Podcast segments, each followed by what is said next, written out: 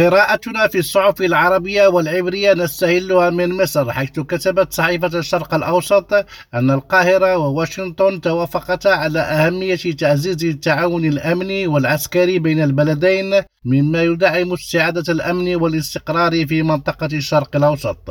وأبرزت الصحيفة تأكيد الرئيس المصري خلال لقائه مع وزير الدفاع الأمريكي حرص القاهرة على تدعيم الشراكة الاستراتيجية مع الولايات المتحدة وتكثيف التعاون والتنسيق القائم بين البلدين في مختلف المجالات ولا سيما العسكرية والأمنية لأهمية ذلك في دعم جهود استعادة الأمن والاستقرار وترسيخ السلام في منطقة الشرق الأوسط. وفي إسرائيل ذكرت صحيفة أردز أن معظم أطقم طائرات الاحتياط ستتوقف عن الطيران إذا تم تمرير تشريع لإضعاف النظام القانوني كما صاغته الحكومة وفق ما أخبر الطيارون والملاحون رئيس أركان الجيش الإسرائيلي ليلة الثلاثاء. وقالت الصحيفة إن رئيس أركان الجيش الإسرائيلي التقى مع ما يقرب من عشرين ممثلا لأسراب الطيران ووحدات القيادة والسيطرة للقوات الجوية ردا على احتجاجات جنود الاحتياط ضد الإصلاح القانوني.